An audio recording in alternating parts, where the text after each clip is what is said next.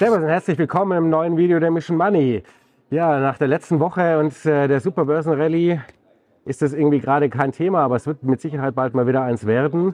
Das Thema Absicherung und Putz, da wollen wir uns heute mal ein bisschen drüber unterhalten und dazu haben wir uns einen tollen Experten hier auf dem Börsentag in Hamburg geholt und zwar David Hartmann, der Produktmanager ist bei Fontable. David, servus. Hi. Grüß dich. Ja, wie ist die Lage bei dir? Nach der letzten Woche bist du schon wieder fett short?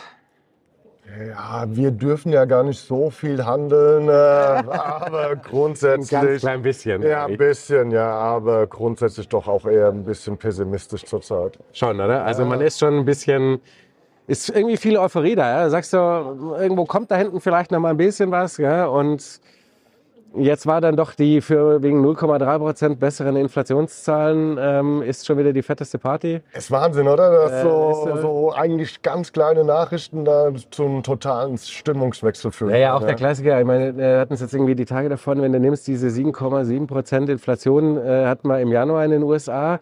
Da sind wir alle plötzlich so in Alarm- und Bimmelmodus gegangen und jetzt knallen die Shampooskorken, gell?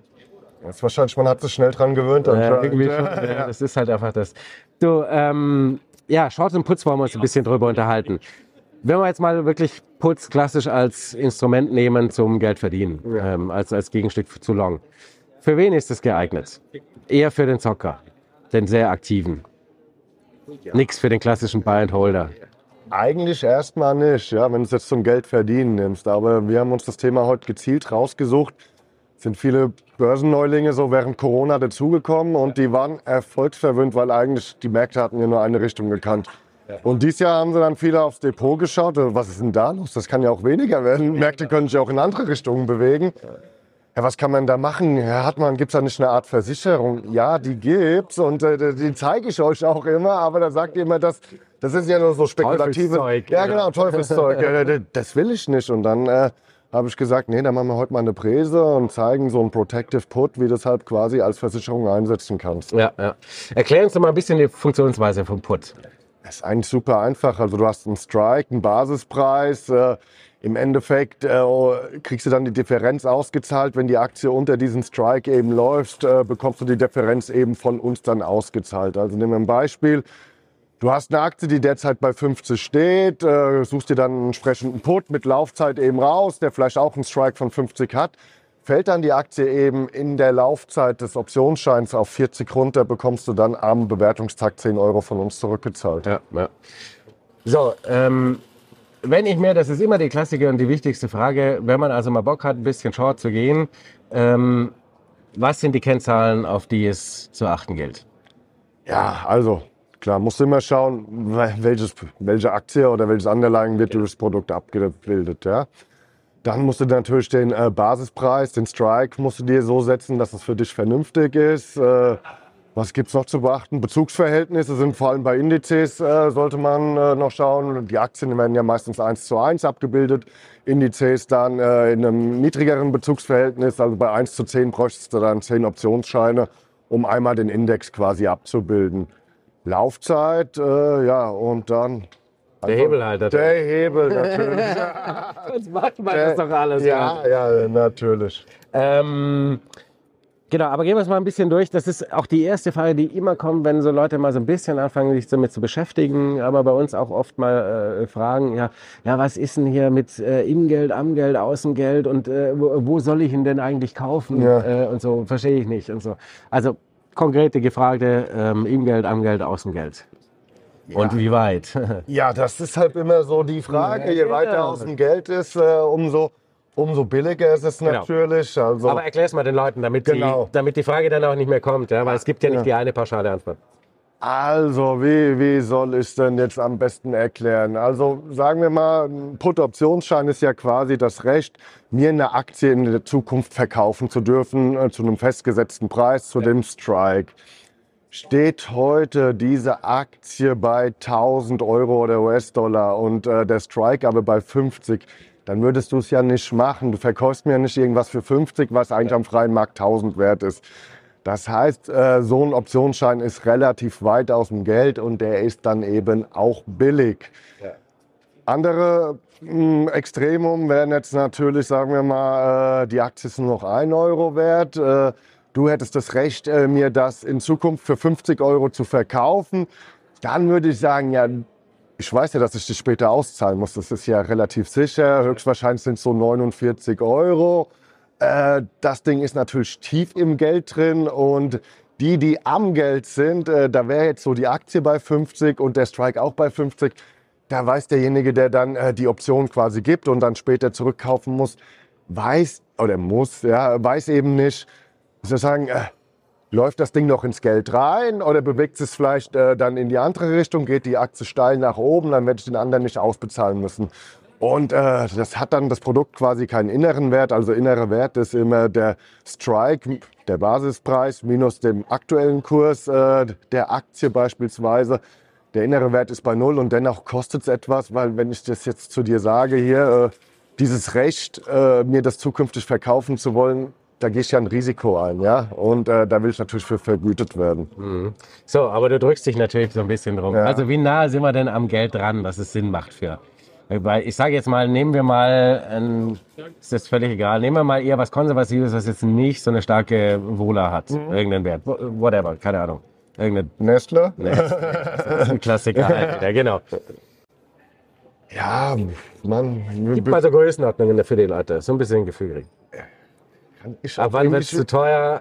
Ja, man, äh, ist schwierig zu sagen. Ich, da, da, da muss ich mich wirklich drücken, weil natürlich auch immer aufpassen muss. Da schaut einer, schaut einer im Fernsehen und sagt, ja, der Hartmann, was hat denn da erzählt? Jetzt habe ich dir den Put gekauft. Äh, klar, aber äh, sagen wir mal, kostet schon einen, der schon ein bisschen Außengeld ist, weil er natürlich ein bisschen günstiger ist. Und es ist eine Versicherungsprämie und ja klar, wie, wie bei einer normalen Versicherung, wenn du halt häufig einen Unfall baust oder so, wird es halt teurer. Dann sagen ja. die, ja, der David kann kein Auto fahren, der, der zahlt ja, mal ein ja. bisschen mehr.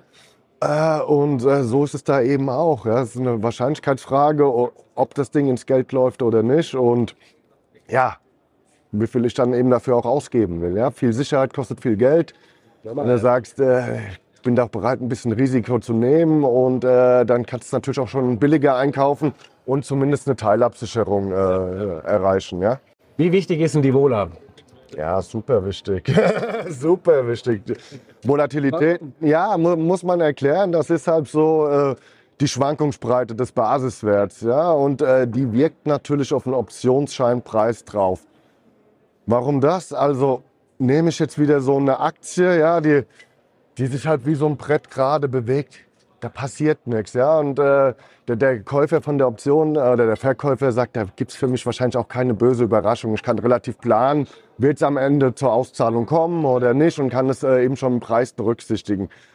Kommt jetzt irgendwie Elon Musk auf die Idee, äh, vielleicht Twitter zu kaufen und dann am nächsten Tag nicht und das Ding fängt an, wie ein Flummi rumzuspringen. Ja? Und da ist es wichtig, man musst die ja nicht bis zum Ende halten. Du kannst sie ja börsentäglich zwischen 8 und 22 Uhr an den Emittenten kaufen, aber auch zurückverkaufen. Ja?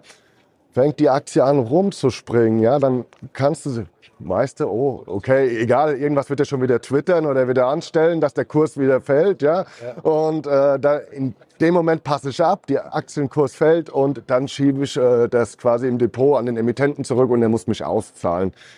Das muss natürlich der Emittent schon auch bei der Preisbildung berücksichtigen. Das heißt, äh, selbstverständlich, egal ob Call oder Put, äh, je volatiler, also je mehr die Aktie springt, umso teurer wird der Optionsschein. Ja, vor allem, wenn die Vola wahrscheinlich natürlich, während du das Papier schon hast, äh, natürlich sich stark verändert. Ja. Oder? Weil ihr habt natürlich in der Grundkonstruktion natürlich eine Vola, die ne, aus der jüngeren Vergangenheit basiert. Ja. Und, äh, und wenn sich daran eben plötzlich was ändert, jetzt war mal Elon quasi ein ja. halbes Jahr eigentlich ganz gechillt und dann fängt er plötzlich an äh, mit, mit Twitter-Quatsch ähm, ja. und du hast, du hast plötzlich eine ruckartige Veränderung in die eine oder andere Richtung. Ja, ist ja gut, wenn du das Ding dann hältst. Ja. ja, so kann man natürlich dann äh, Geld verdienen. Die steigen dann im Wert und klar, der Anleger, der dann sagt, ja cool, dann habe ich meinen Profit gemacht und äh, kann es dann an der Mitte Emittenten zurückverkaufen. Ja. Und Hebel natürlich ist eh klar, viel hilft viel. Viel hilft viel, viel ist aber auch gefährlich. Nein. Doch, doch, doch, denn der Hebel, äh, was halt irgendwie ein bisschen doof ist, er wirkt in beide Richtungen. Das muss man natürlich dann auch schon äh, berücksichtigen. Ja? Also genauso wie Gewinne potenziert werden, läuft es halt auch in die andere Richtung. Ja, ja, ja. Wie, ähm, was würdest du sagen, ähm, wie wählst du die Laufzeiten bei einem wirklich klassischen Put? Kommt drauf an, natürlich, wie lange ich absichern will. Je länger die Laufzeit, dann auch umso teurer. Aber dann, äh, Macht es dann auch nicht mehr so viel Spaß, ne? ja, dann ist halt auch die Frage, dann äh, muss ja dann irgendwann rollen. Ja, vielleicht äh, sagst du, ich will aber bis Weihnachten 24 abgesichert sein. Klar, dann ist zwar der Optionsschein erstmal teurer, weil er länger läuft. Es wird wahrscheinlicher, dass er ins Geld reinkommt. Aber Transaktionskosten spielen natürlich auch immer eine Rolle, deswegen das muss man dann immer ganz genau nachrechnen. Ja? Und du weißt ja auch nicht, zu welchen Konditionen du ihn zukünftig bekommst. Ja, ja. Kann sich ja die Wohler wieder ändern und dann werden sie teurer. Ja? Was hältst du grundsätzlich so von so ganz klassischen, jetzt nicht Dirk Müller-mäßig, aber ähm, Depotabsicherungen? ja, vernünftig, oder? Findest du, also, Es gibt viele Stimmen dazu. Ja. Klar, es gibt viele, die sagen, nee, warum? Ich habe mein, keine Ahnung, mein, meine Strategie, mein Plan, buy and hold oder was, ist Ja. mir egal.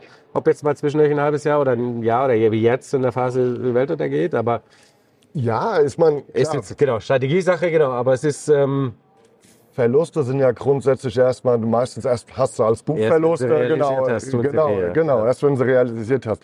Kann halt immer mal was passieren. Du denkst, dass diese 10.000 Euro oder so, die du da hast, äh, angelegt hast, brauchst du nicht und auf einmal geht dir das Auto kaputt. Deswegen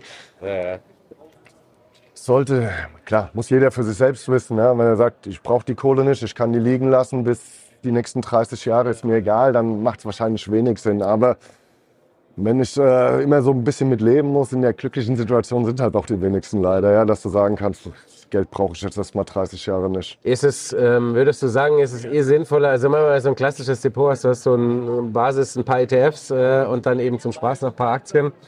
Ähm, Sinn macht, du sagst zu einem bestimmten Prozentsatz, du sicherst von mir aus dann, dann Basis ab Ja. äh, mit den Indizes und bei den Aktien bist du von mir aus aktiver Trader oder Mhm. sowas oder würdest du jetzt mehrere Positionen über mehrere Puts beispielsweise absichern?